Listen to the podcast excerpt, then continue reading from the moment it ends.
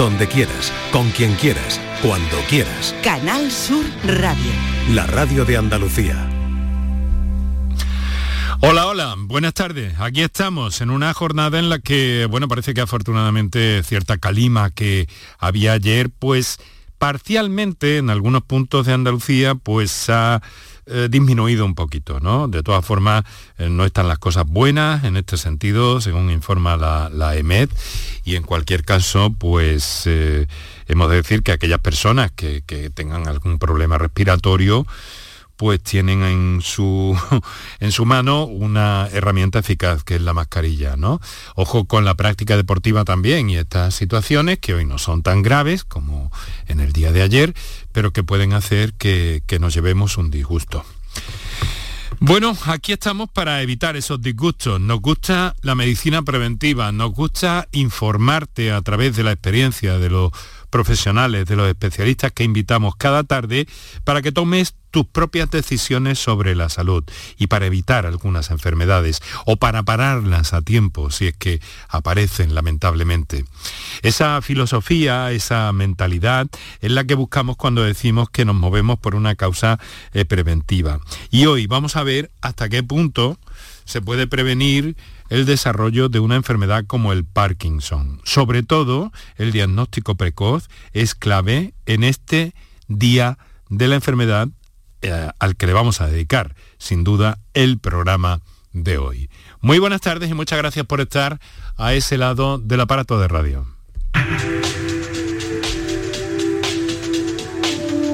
Canal Sur Radio te cuida.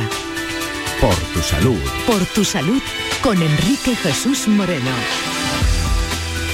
Y con eh, Kiko Canterla en la producción ejecutiva, eh, con Antonio Martínez, muchas gracias Kiko, Antonio Martínez en el control de sonido, muchas gracias Antonio, Paco Villén en la coordinación y realización de este programa en el que nos proponemos acercarnos a narrarles, a hacerles llegar la mayor cantidad de eh, de ideas, de información, eh, también con un talante mm, emocional, emocional en el sentido de humanista, ¿no?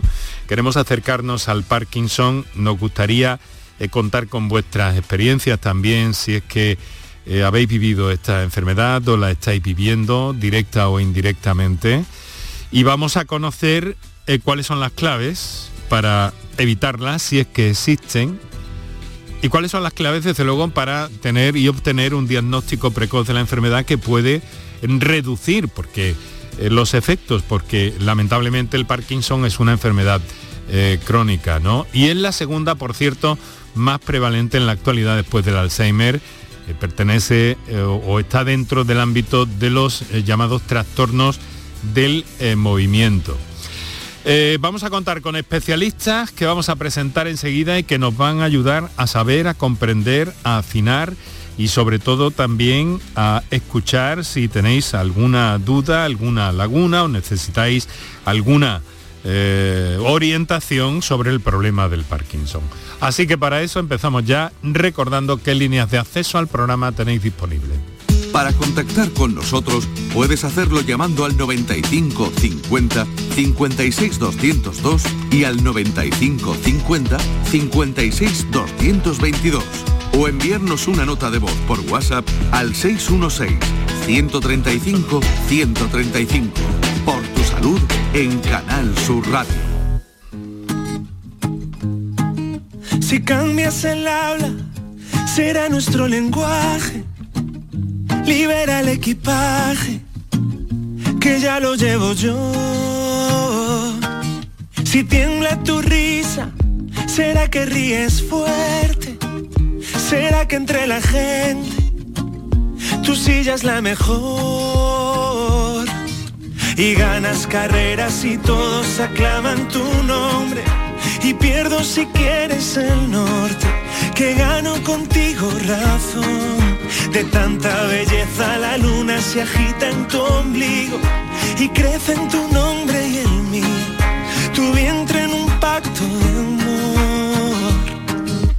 Ella ve colores en mi blanco y negro, llegó el otoño su cabello Una canción de Andrés Suárez se llama Valientes y está eh, decididamente dedicada a los enfermos de Parkinson.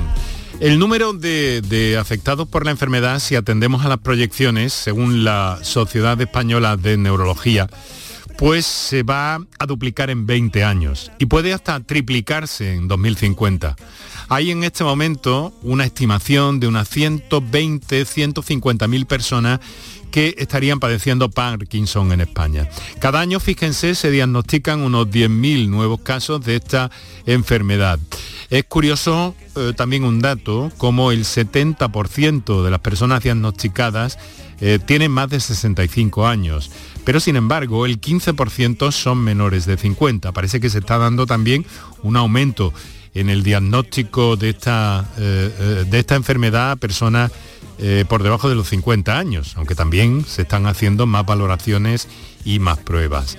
Eh, Saben que hay eh, un problema y es que a veces hay entre uno y tres años hasta que se llega a un diagnóstico definitivo. mientras se, se, bucea, se estudia, se, porque al final el diagnóstico del Parkinson quizá no sea tan, tan, eh, digamos que evidente, tan, tan nítido como pueda parecer. Ahora lo vamos a conocer gracias a la presencia de nuestros invitados. En primer término, saludo a la doctora Elvira Cobos. Eh, buenas tardes, doctora Cobos. Buenas tardes, Enrique. Un placer estar aquí con vosotros esta tarde. Pues muchas gracias por acompañarnos desde nuestros estudios de Canal Sur Radio en Málaga. La doctora Cobos es neuróloga, trabaja en el Hospital Quirón eh, de Málaga, miembro también de la Sociedad Andaluza de Neurología. Hoy un día eh, que está salpicado de, de, actos relacionados con el Parkinson, ¿verdad? Por todas partes, sociedades, organizaciones de pacientes, por todos lados hay algo relativo, relacionado con el Parkinson, ¿verdad, doctora? Sí, hoy es un día para, para acordarnos de esta enfermedad, ¿no? En Una realidad todos los días, pero de la que ustedes se acuerdan todos los días, claro. sí. ¿Y cómo ve, cómo ve el panorama? ¿Cómo ve el, asunto y para qué sirve una jornada como, como esta según su criterio, doctora? Bueno, pues yo creo que para llamar la atención acerca de, de eso que mencionabais, ¿no? Del diagnóstico precoz, porque cuanto antes acudan los pacientes a la consulta, antes podemos ofrecerles ayuda, ¿no?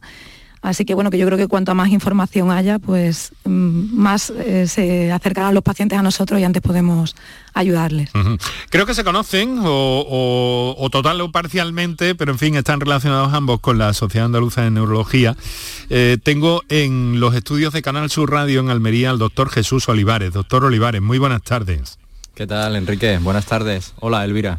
Hola. Hola. Se conocían ustedes, ¿no? Por sí, lo menos sí, tienen sí. referencias. Sí, por supuesto. Estupendo. Hemos coincidido en congresos y hemos coincidido en reuniones científicas. Muy bien, claro que... porque eso es algo que a veces nos gusta destacar desde aquí, que hay continuamente y en todas las especialidades, ¿no? Pero ese trabajo, ese trasiego, ese intercambio de comunicación también y de puesta al día en novedades que es tan importante eh, para finalmente el beneficio de, lo, de, los pacientes. El doctor Olivares es jefe de neurología del Hospital Torre Cárdenas. Doctor, quiero conocer un poco su, su visión ¿no? ante este día.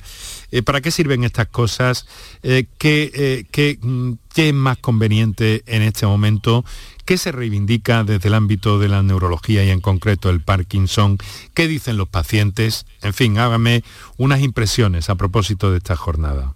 Bueno, pues básicamente coincido con Elvira. O sea, estas jornadas sirven para hacer visible, visibilizar esta enfermedad. Como antes ha comentado Enrique, es la segunda enfermedad neurodegenerativa más frecuente en nuestro entorno y eso no es baladí decir eso, porque es que cada vez, eh, afortunadamente, aunque no lo sé, pero cada vez afortunadamente hay más pacientes más mayores. O sea, es que la esperanza de vida está aumentando y por lo tanto aumenta el número de pacientes con Parkinson porque hay cada vez más pacientes mayores, entonces es importantísimo hacer visible esta enfermedad porque como también ha dicho Elvira, cuanto antes este, entremos en contacto con estos pacientes, antes podemos hacer algo por ellos. Ahora entraremos más en debate a ver qué bueno, podemos hacer por ellos. Pues sí, vamos a verlo porque en realidad, eh, doctor, mmm, ¿Qué se sabe del Parkinson? ¿Se sabe por qué viene? ¿Se sabe cuál es el origen?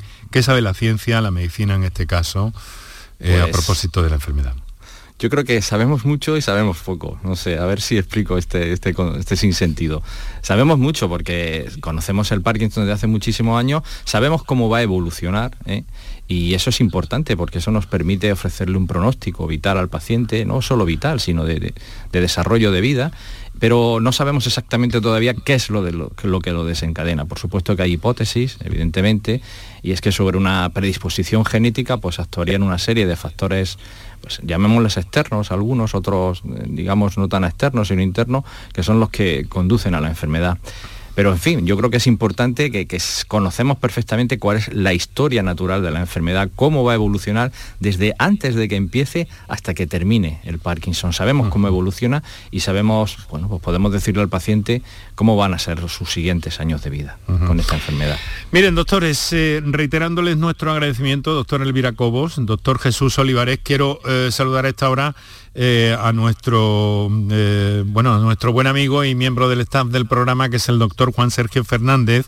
Juan Sergio, buenas tardes. Hola, buenas tardes Enrique. Nuevamente contigo, con los oyentes y con los compañeros neurólogos. te agradezco, te agradezco que estés con nosotros porque además hacía bastante tiempo que entre unas cosas y otras, las agendas, las guardias y todo esto, no habías podido estar por aquí. Te agradezco muchísimo que, nos dediques este trocito de, la tarde. Nos acompaña. El gusto y el placer es mío. Bueno, eh, ¿cómo se ve desde el doctor? Es eh, em, especialista de medicina familiar eh, trabaja en el Centro de Salud de Armilla, en Granada, es miembro de Semergen y siempre me gusta tener, doctora Cobos, doctor Olivares, la visión de los temas que abordamos desde la consulta de primaria.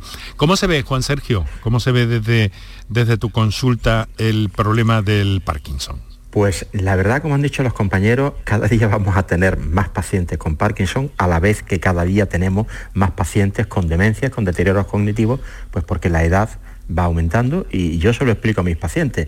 En la medida que le hemos ganado 20 años o 25, a veces 30 años a la vida, esto es a costa de tener patologías crónicas que antes no existían porque por desgracia los pacientes morían mucho más jóvenes. Mm. La edad media hace 50 años de vida eh, rondaba los 65 años.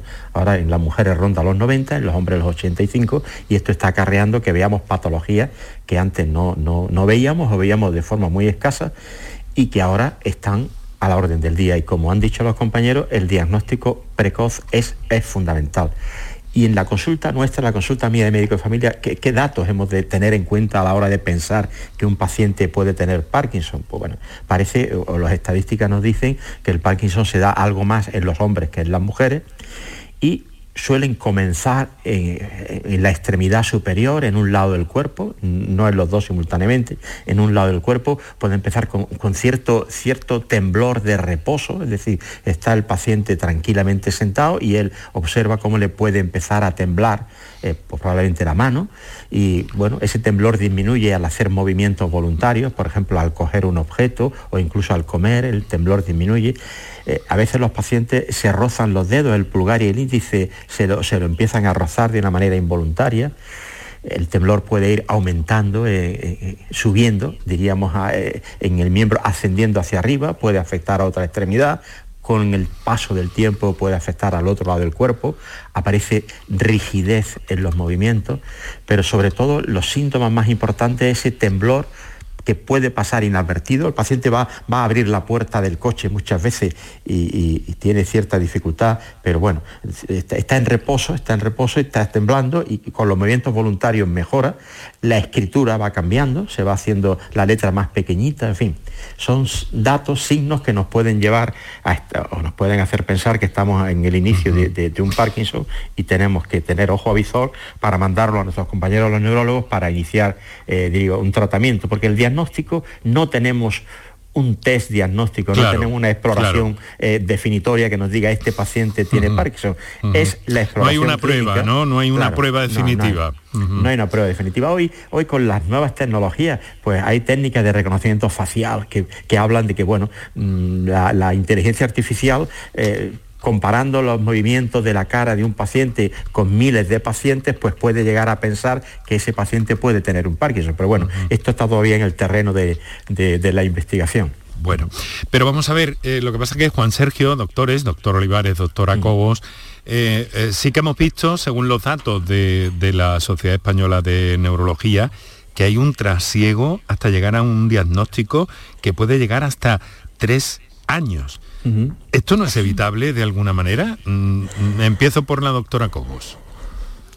Bueno, pues eh, con jornadas como estas, ¿no? Y quizá hablando de los síntomas de la enfermedad, que muchos de ellos son grandes desconocidos, pues yo creo que sí, que sí que se pueden acortar esos plazos, ¿no? Y ese es el objetivo decir que no mm, que el temblor es un síntoma fundamental de la enfermedad, pero que no todos los pacientes tiemblan. Quizá ahí se produce la primera demora, ¿no? En pacientes que más bien tienen más rigidez, más lentitud de movimientos, ¿no? y bueno, pues y otra serie de síntomas, ¿no? Mm, muchos de ellos no motores, ¿no? que no afectan a la movilidad que también hacen que muchas veces se retrase el diagnóstico. O sea que no, no, no, todo es temblor en el Parkinson. No todo es temblor, ni todos los temblores son Parkinson. Sí, sí, sí. claro, por supuesto hay un conjunto de, de, patologías ahí en ese ámbito del trastorno del movimiento que son muy, muy variadas. ¿Cuál es su punto de vista, doctor Olivares? Pues eh, coincido con Elvira, como no, es eh, compañera mía de especialidad. Eh, quiero, o sea, desmitificar un poco el temblor, porque quizá el que nos fijemos tanto en el temblor puede hacer que demoremos un poquito el diagnóstico. Como ha dicho la compañera hace un momentito, no todo lo que tiembla es Parkinson y no todo el Parkinson en el temblor. El síntoma capital del Parkinson, el signo capital, es lo que nosotros llamamos bradicinesia, que consiste en la lentitud de movimiento. Por eso, y esto se lo digo a los médicos de primaria porque los necesitamos lo necesitamos tanto para la identificación precoz del Parkinson como para luego el manejo en fases más avanzadas, cuando ya, por desgracia, aparecen síntomas que no responden al tratamiento, que son, bueno, pues digamos que entramos en una esfera eh, que, son más difíciles de tratar y necesitamos la ayuda de primaria también. Entonces, mm. eh, como he dicho, es más fácil preguntarle al paciente, ¿tiene usted dificultad para caminar? ¿Le cuesta a usted levantarse de la silla, montarse o bajarse del coche a la, a la pareja, ha,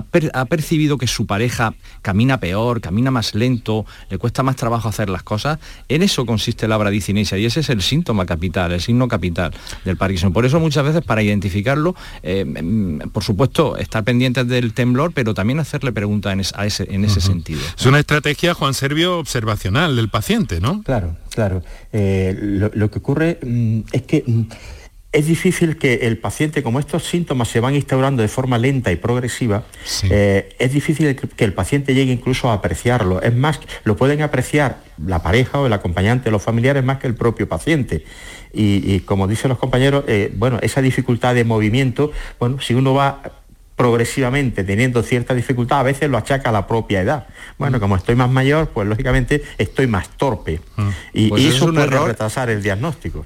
Perdón que interrumpa, eso es un error que hay que corregir. es un error que hay que corregir. Yo le digo a mis pacientes, no, es que soy mayor. No, mire usted, yo conozco gente de su edad que es perfectamente ágil o en el terreno del deterioro cognitivo, es que es la edad. No, no, mire usted, conozco gente de su edad que está perfectamente bien de cabeza. Entonces, ese es un error, achacarlo a problemas reumatológicos o a problemas pues, de la edad. No, si uno está lento, si uno tarda el doble en hacer las cosas cuando antes tardaba menos tiempo, pues es importante un factor y sobre todo a la hora de caminar, que camine más lento, más torpe, con el paso corto, o lo que he dicho antes, que le cueste trabajo levantarse de una silla o, montarse y, bajarse del coche.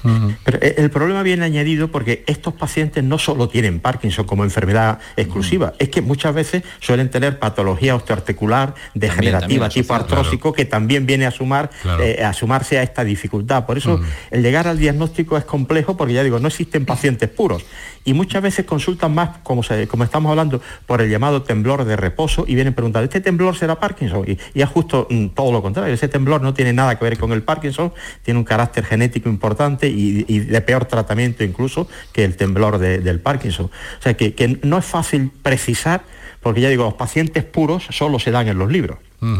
La, Sociedad Española de Neurología, doctores, dice, eh, no sé si lo he llegado a comentar antes, no, me parece que no, pero dice que la, la depresión, fíjense, la depresión puede ser la primera manifestación del Parkinson, pero junto con el estreñimiento, algo que empezó a divulgarse hace prácticamente eh, un par de años o tres, la alteración del olfato, el trastorno de conducta del sueño, entre otros síntomas que no necesariamente han de ser, han de ser motores, han de ser del movimiento y que pueden ser marcadores precoces en la enfermedad. De hecho, algunas alteraciones del lenguaje también, ¿no? Esto hace, un, hace un cuadro, doctora, doctora Cobos, adelante, hace un cuadro bastante complicado de abordar. Sí, sí, desde luego. Y además es que hay que tener en cuenta que muchos de estos síntomas son muy frecuentes en la población general, es decir, que no todos los pacientes que tengan una depresión luego van a desarrollar un Parkinson o no todos los que pierden el olfato.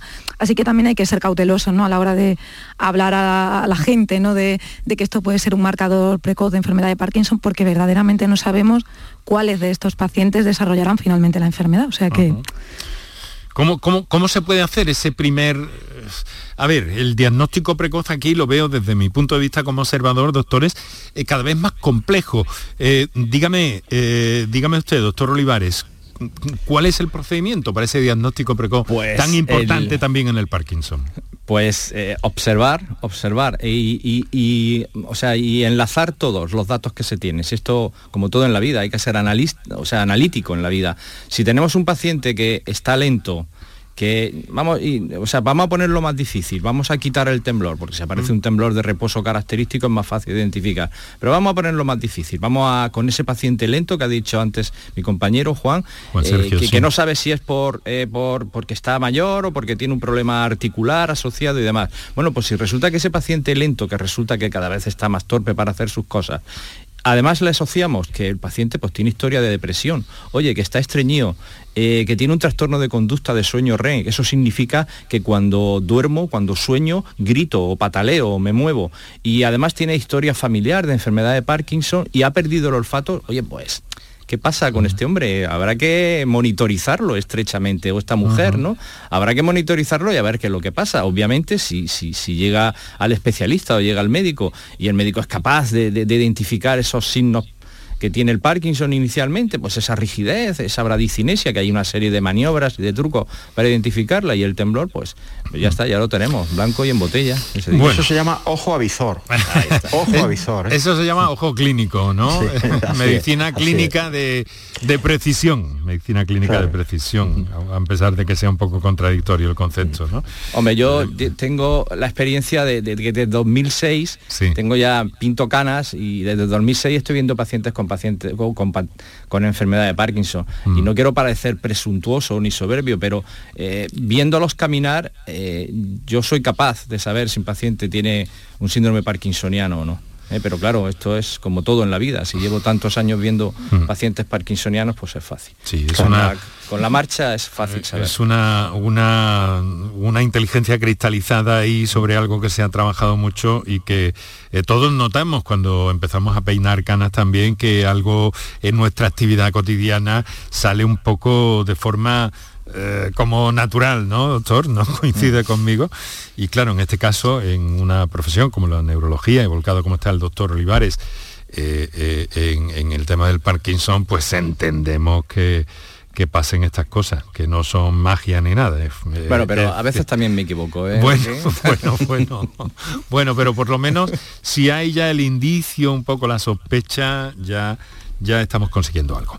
Bueno, doctora Elvira Cobos, doctor eh, Jesús Olivares, eh, querido Juan Sergio, eh, vamos a hacer un, par de minutos para, nuestros anunciantes. Recordamos también a los oyentes los teléfonos de intervención en el programa y tenemos muchas cosas de que hablar, esos síntomas varios, esa me interesa también ver muy eh, atentamente el hecho de que cada vez se esté diagnosticando más también la enfermedad por debajo de los 50 años, que me parece algo relevante también que tenemos que comentar, del que queremos saber sus puntos de vista. Así que en un instante eh, volvemos y entramos en materia, escuchamos también a nuestros oyentes, ahora teléfonos y publicidad. Para contactar con nosotros puedes hacerlo llamando al 95 50 56 202 y al 95 50 56 222 o enviarnos una nota de voz por WhatsApp al 616 135 135 por tu salud en Canal Sur Radio. La información más útil, el detalle de lo que pasa en Andalucía y en tu entorno más cercano, lo tienes en La Mañana de Andalucía con Jesús Vigorra. Con toda la actualidad, los protagonistas y las opiniones que te interesan. Buenos días Andalucía, son las 6 de la mañana. La Mañana de Andalucía con Jesús Vigorra. De lunes a viernes desde las 6 de la mañana. Más Andalucía. Más Canal Sur Radio. La gente que más madruga, que viaja, que estudia, que trabaja, lo cuenta en la mañana de Andalucía, el club de los primeros de Canal Sur Radio. Tenemos un número de WhatsApp para todos los que estéis despiertos desde bien temprano y queráis participar en el programa. Es el 616-161-161. La mañana de Andalucía, el club de los primeros de Canal Sur Radio, de lunes a viernes desde las 5 de la mañana, con Charo Padilla. Más Andalucía, más Canal Sur Radio. Enrique Jesús Moreno, por tu salud, en Canal Sur Radio.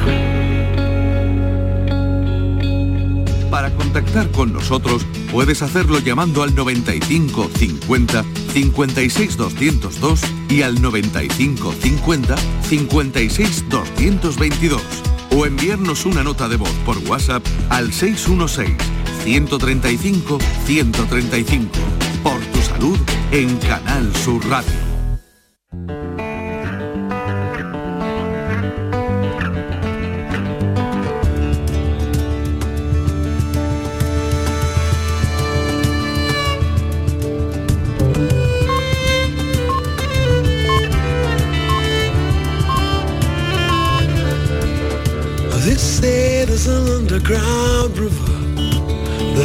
Son las seis y media de la tarde.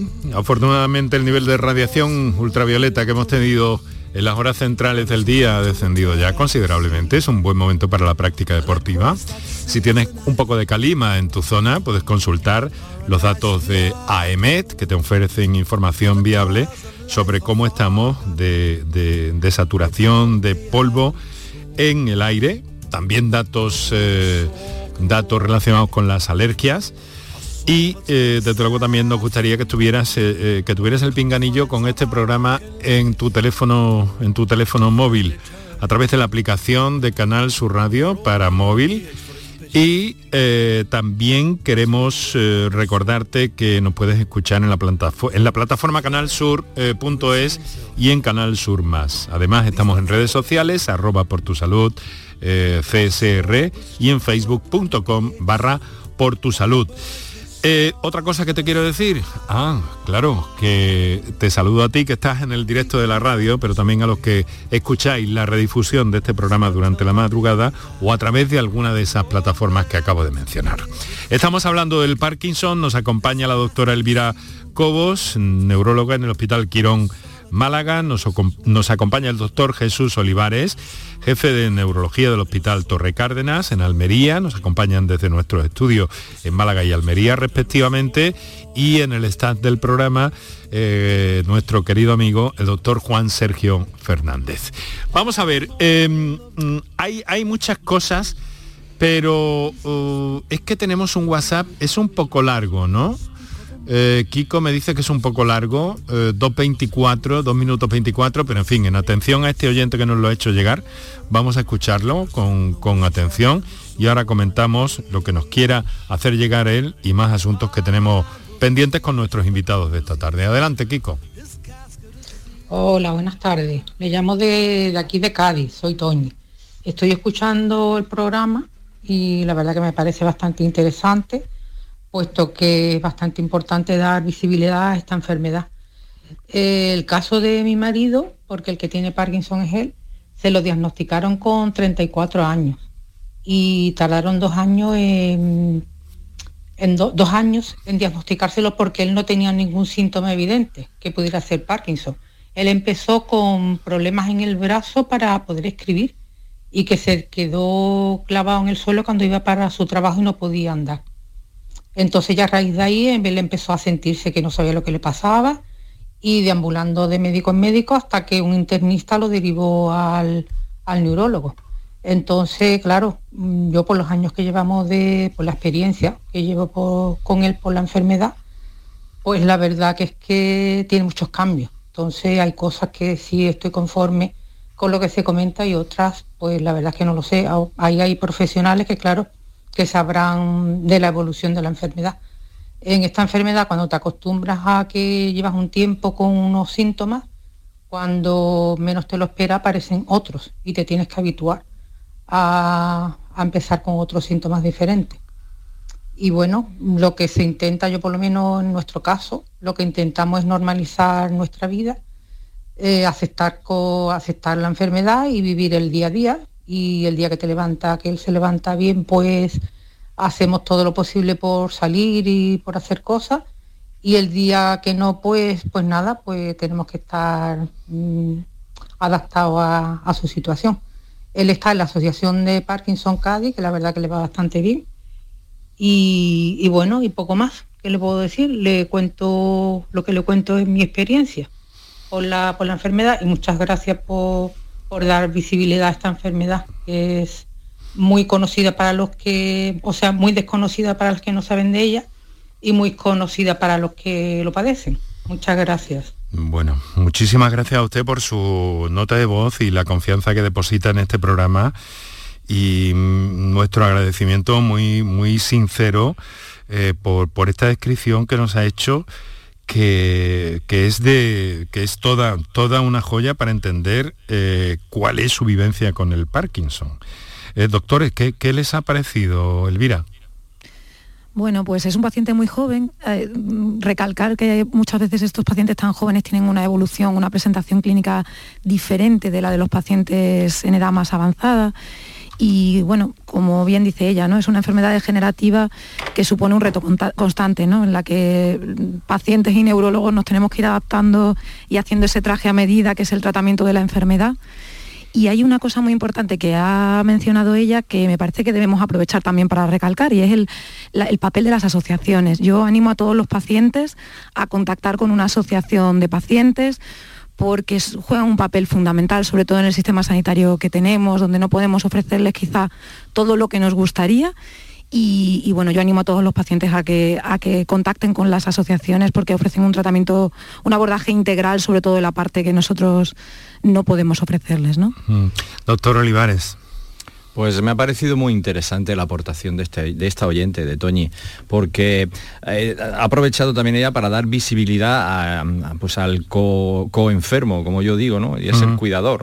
O sea, la pareja del paciente afecto de Parkinson con los años eh, pues va sufriendo una sobrecarga derivada pues, bueno, pues de la aparición de problemas en este paciente enfermo y entonces son eh, o sea, actores principales en el cuidado del paciente con enfermedad de Parkinson y que también merecen ser escuchados y que bueno, que, cuando la acompañan al paciente en la consulta pues yo eh, les hago que, comenten la situación y que, que me expliquen cuál es su punto de vista. También al hilo de lo que ha comentado este oyente, pues decir que efectivamente el Parkinson es una enfermedad multisistema o sea, el Parkinson no es solo temblor, ni es solo rigidez, ni es solo bradicinesia, como yo he dicho antes. El Parkinson tiene otra serie de síntomas y, no mm, quiero desaprovechar la oportunidad que me dais para que la gente sepa que el Parkinson no es solo cosa motora, ¿eh? no es solo problemas motores. También hay sintomatología no motora que puede llegar a ser incluso hasta más discapacitante desde el punto de vista del día a día que la, que, la sintomatología motora. Los pacientes con Parkinson pueden tener problemas a nivel de, digestiones, a nivel de ánimo, problemas de memoria, problemas en la esfera sexual, problemas de sudor, que pueden hacer que, su calidad de vida disminuya y que por lo tanto es interesante preguntar por ellos y, bueno, pues intentar solucionarlos. insistiendo mucho en que el hecho de que tengan alguno de estos síntomas no quiere decir, no, no, no. quiere nunca decir que, estemos adelantando ni, ni, muchísimo menos no pretendemos, No pretendemos ser alarmistas, ni debemos, ni debemos ser alarmistas. Como he dicho al principio, la enfermedad de Parkinson tiene una evolución, la enfermedad de Parkinson idiopática, porque existen otros parkinsonismos que nosotros llamamos atípicos, que tienen otro tipo de evolución, pero la enfermedad de Parkinson idiopática, la más frecuente, la más prevalente y la que todo el mundo conoce, tiene una evolución característica que conocemos y que sabemos manejar. Vale. Juan, ¿qué te ha parecido esta comunicación? Yo creo que ha sido una descripción... Pues, eh, es absolutamente ilustrativa, como estamos comentando, y viene a confirmar lo que venimos diciendo a lo largo de la tarde, eh, la dificultad de hacer un diagnóstico precoz precisamente porque en muchos pacientes la presentación no llega a ser típica. Es decir, eh, eh, lo comentaba yo al principio, a veces los pacientes eh, notan que van disminuyendo el tamaño de la letra y ese, eso, ese es un dato importante y así mm. debutó este paciente. Mm. tenía dificultad para escribir y dificultad para andar y ya digo, esto tenemos que estar ojo a visor y pensar en Parkinson no solo con el temblor, sino con la multitud de síntomas con los que puede debutar mm. e insistir que existen comorbilidades asociadas. Muchos pacientes con Parkinson se asocia a un trastorno depresivo, pues por la misma enfermedad de Parkinson o, si, o, no relacionado con la enfermedad, sino que coexiste, claro, que coexiste con la enfermedad, deterioro cognitivo, tienen pérdida de memoria, o sea que, que todo esto viene a complicar el, diagnóstico de, alguna manera, pero ya digo, ojo a visor, si no, mm, se pasan por delante de la mesa de nuestra consulta a los pacientes y no, no lo solemos siquiera. Elvira, eh, una vez eh, detectado, una vez diagnosticado, tenemos un Parkinson. ¿Qué herramientas tienen ustedes, los especialistas en el ámbito de la neurología? Porque estamos hablando de, un deterioro a nivel cerebral que afecta luego al comportamiento o, al movimiento, aunque no necesariamente, insistimos en ello, eh, o, a determinadas cosas a veces muy, muy dispares. ¿no? ¿Qué herramientas hay para, para entrar ahí e intentar evitar, que supongo que es lo que hacen, que se vaya produciendo ese deterioro? Pues bueno, el abordaje debe ser multidisciplinar, ¿no? Ahí entran en juego fármacos, por supuesto, pero también es eh, de muchísima importancia insistir en la actividad física, eh, en ocasiones también las pues, terapias ocupacionales, psicoterapia, un montón de estrategias pues, que también pueden ir ayudándonos a abordar esos otros síntomas no motores, ¿no? Y motores en el caso de la actividad física en la que insistimos constantemente a nuestros pacientes porque es un pilar fundamental del tratamiento de la enfermedad. Mm. Jesús, en los últimos tiempos se está hablando también de cirugía para algunos tipos de Parkinson, ¿no? ¿Nos puede explicar esto? Bueno, la cirugía es, bueno, hace ya muchísimos años ¿eh? que está la cirugía al servicio del tratamiento de la enfermedad de Parkinson. Se conoce como terapia de segunda línea y desde la década de los 60, incluso de los 50 del siglo pasado, pues se está operando a los pacientes de Parkinson. Pero últimamente quizá, me, he permitido esa, alusión, porque últimamente quizá con más eh, con más insistencia en nuestra sociedad o es más conocido a nivel de ciudadanos de la calle, ¿no? Sí, sí, o sea, inicialmente se hacían técnicas lesivas, luego se han hecho técnicas de estimulación cerebral profunda y ahora últimamente se ha vuelto otra vez a las técnicas lesivas, lo que pasa que menos agresivas porque se está utilizando los ultrasonidos de alta frecuencia que al fin y al cabo lesionan la zona del cerebro que una vez lesionada mejora la sintomatología del Parkinson y eso es, eh, bueno, pues eh, menos agresivo, no hay que abrir la cabeza para que la gente me entienda. Sí, sí, de ultrasonido se puede lesionar. Eso es muy interesante. ¿Y esto se hace con relativa frecuencia o, o cuándo es necesaria una, una cirugía, doctor? Primero el pues tratamiento farmacológico, luego si no hay eh, solución la cirugía o, cómo? Por supuesto, por supuesto. O sea, y antes de nada quiero decir que con los tratamientos y con las terapias que disponemos, no va, por desgracia no podemos eh, detener ni podemos revertir la neurodegeneración que se está provocando. Sí que podemos sustituir eh, pues la amina que falta con la degeneración de mm. estas células. Se pierden células, falta dopamina y nosotros la estamos sustituyendo a la dopamina. Entonces, primero el tratamiento farmacológico. Como he dicho, nosotros sabemos que una enfermedad de Parkinson con su tratamiento farmacológico va a estar 8 o 10 años perfecto, el paciente parece que no está enfermo, es lo que nosotros llamamos un periodo de luna de miel.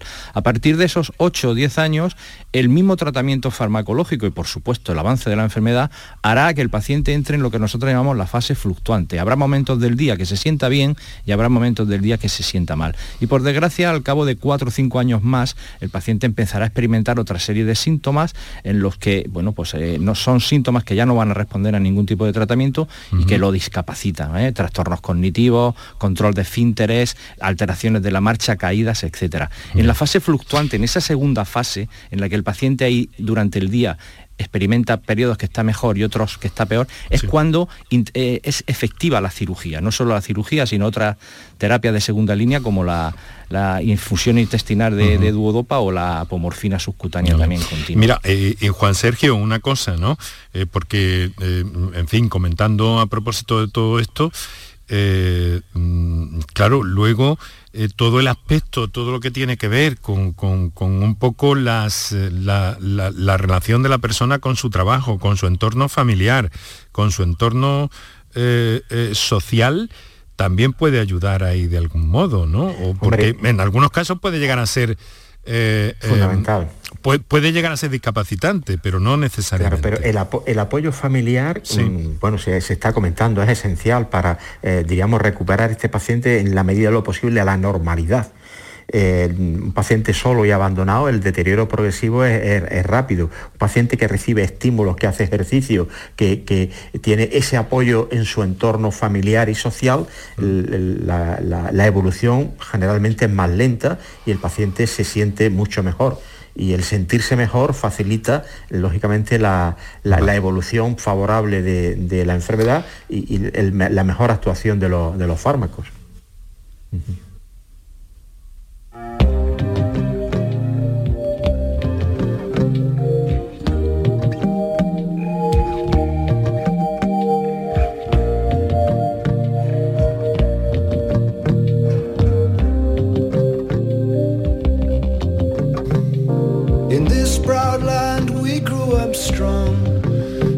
15 minutos para las 7 eh, de la tarde. Estáis escuchando Canal Sur Radio, esto es por tu salud y estamos hablando de Parkinson. Con muchos aspectos que no quiero que, eh, que en fin, que pasen eh, desapercibidos, pero también atendiendo mucho a, a, las comunicaciones de nuestros oyentes. Miren, hemos recibido una llamada que no ha podido entrar en antena, pero que nos pregunta, es una persona se llama Ángel, eh, una persona con, Parkinson y que nos habla, y queremos que le den ustedes la orientación, eh, por lo menos una orientación, ¿no?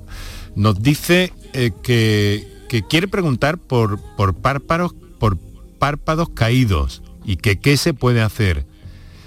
Es, complicado escucharle en antena, pero yo no sé si esto es una cuestión mecánica al margen del, al margen del Parkinson o, puede estar relacionado. Por eso le quiero trasladar eh, esa duda es que tengo, tanto como nuestro oyente a la doctora Cobos.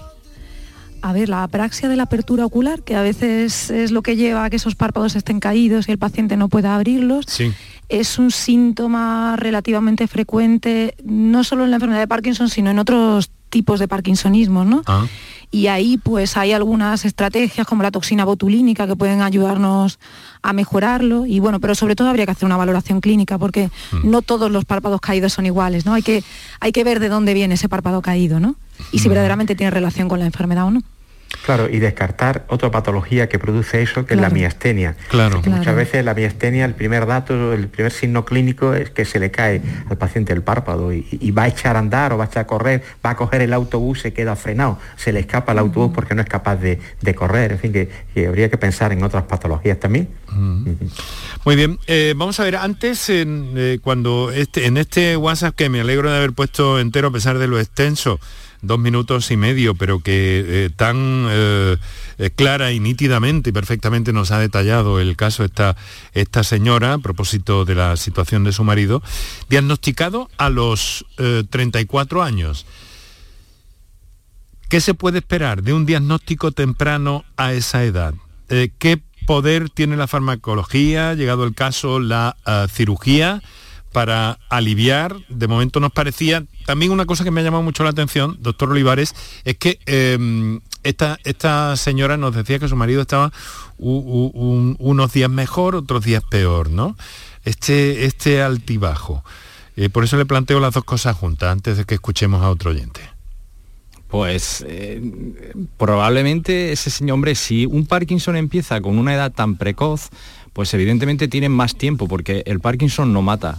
El, Parkinson es mórbido, discapacita, pero no mata. Por lo tanto, ese paciente tiene mucho más años para desarrollar problemas que un paciente en el que su Parkinson empieza a los, a los 80 años. ¿no? Entonces, como es tan joven, pues desarrollará pues tendrá toda esa fase de luna de miel que he dicho, luego aparecerá la, etapa fluctuante en la que durante el mismo día, no solo por época, sino en el mismo día, mejor, peor, ahí es donde tendría cabida la cirugía que hemos hablado antes y luego pues otra fase en la que aparecen síntomas ya poco controlables desde el punto de vista eh, de tratamiento y farmacológico. Así que si ese paciente de, este, de esta oyente en particular se encuentra eh, en el mismo día mejor, peor, es que probablemente ya esté en una fase fluctuante. Entonces, bueno, pues lo mejor es que su neurólogo lo lleve, por supuesto, eso está claro, y le aconseje lo que debe hacer con su tratamiento. Muy bien, tenemos comunicaciones pendientes, hemos llegado a las 7 menos 12 minutos de la tarde, esta tarde que compartimos aquí en Canal Sur Radio. Esto es por tu salud, un descansillo para beber un traguito de agua y enseguida seguimos y entramos en la recta final. Os recuerdo que todavía estáis a tiempo, a pesar de que tenemos algunos oyentes eh, a la espera, de utilizar las notas de voz del 616-135 o el teléfono 955-056-202 o el mismo terminado en 222. Medicina, prevención, calidad de vida.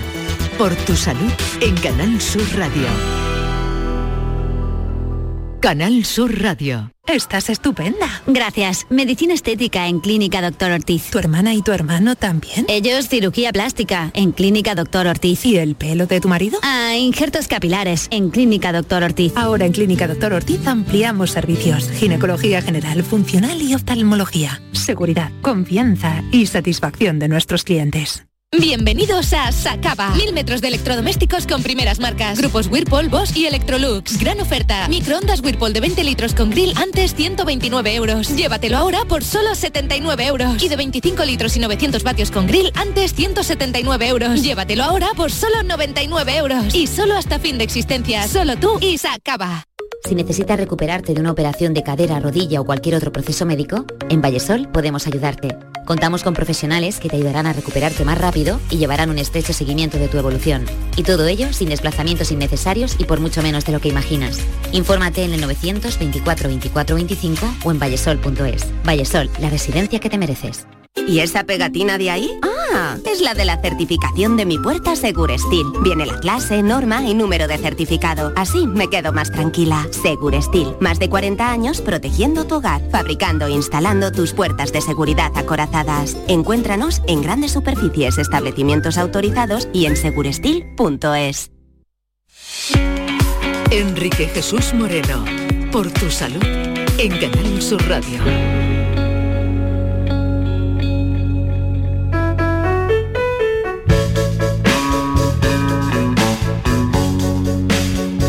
Bien, resta final del programa, 10 minutitos tenemos eh, para atender algunas cuestiones y no dejar pasar otras que tenemos todavía pendientes gracias a la movilidad de nuestros especialistas, eh, la doctora Elvira Cobos, el doctor Jesús Olivares y la presencia dentro del staff de este programa del doctor Juan Sergio Fernández. Vamos a ver, eh, hay una precisión que ha querido hacer Toñi, la oyente que nos ha enviado ese WhatsApp describiéndonos la situación de, de su marido, que vamos a escuchar para ver para ver qué es lo que nos quiere añadir o algo que hayamos comentado. ¿Podemos escucharla, Kiko? Mire, perdón, le vuelvo otra vez a mandar el mensaje porque, claro, como es extenso no lo pude seguir comentando. Mi marido ya tiene la operación hecha y lo último que tiene es la bomba de duodopa, puesto que él ahora tiene 70 años, o sea que lleva 36 años con la enfermedad. ¿Vale? Gracias, era para para, para, aclarar la duda que, acabo de escuchar ahora. Vale, pues nada, muchas gracias. prácticamente toda una vida, ¿no, doctores? Con, con, esta, con esta enfermedad, con el Parkinson. En fin, un poco terrible porque en algún momento habrá sido discapacitante, sino desde el principio probablemente, ¿no? ¿Él dirá? Principio. O no necesariamente ahora creo que me veis, eh, desde el principio no necesariamente. Al principio tenemos tratamientos bastante eficaces para controlar los síntomas de los pacientes y es cuando ya empieza, como decía mi compañero, esa fase más fluctuante, cuando sacamos las terapias avanzadas que también durante un tiempo al menos consiguen controlar eficazmente los síntomas o al menos mejorar la calidad de vida. O sea que mm. de las enfermedades neurodegenerativas es una sobre la que podemos hacer muchas cosas, así que tenemos opciones. Sí. Muy bien, vamos a atender ahora. ¿Y, quién iba a decir algo? Juan Sergio. yo, iba a decir que tengo, por no alarmar, no he comentado, tengo una paciente con 70 años y 30 años de evolución del Parkinson.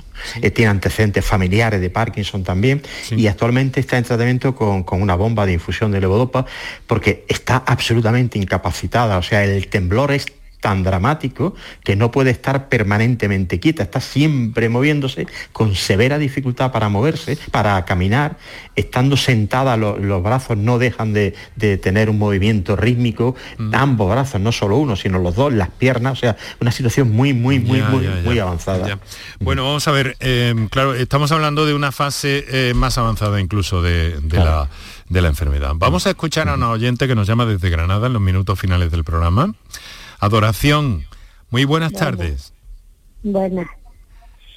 Mire, mm, yo estoy mm, muy incapacitada, pero es que voy a paso agigantado, que ya es que no puedo ni salir a la calle, ya es que me da hasta miedo de salir solo a la calle.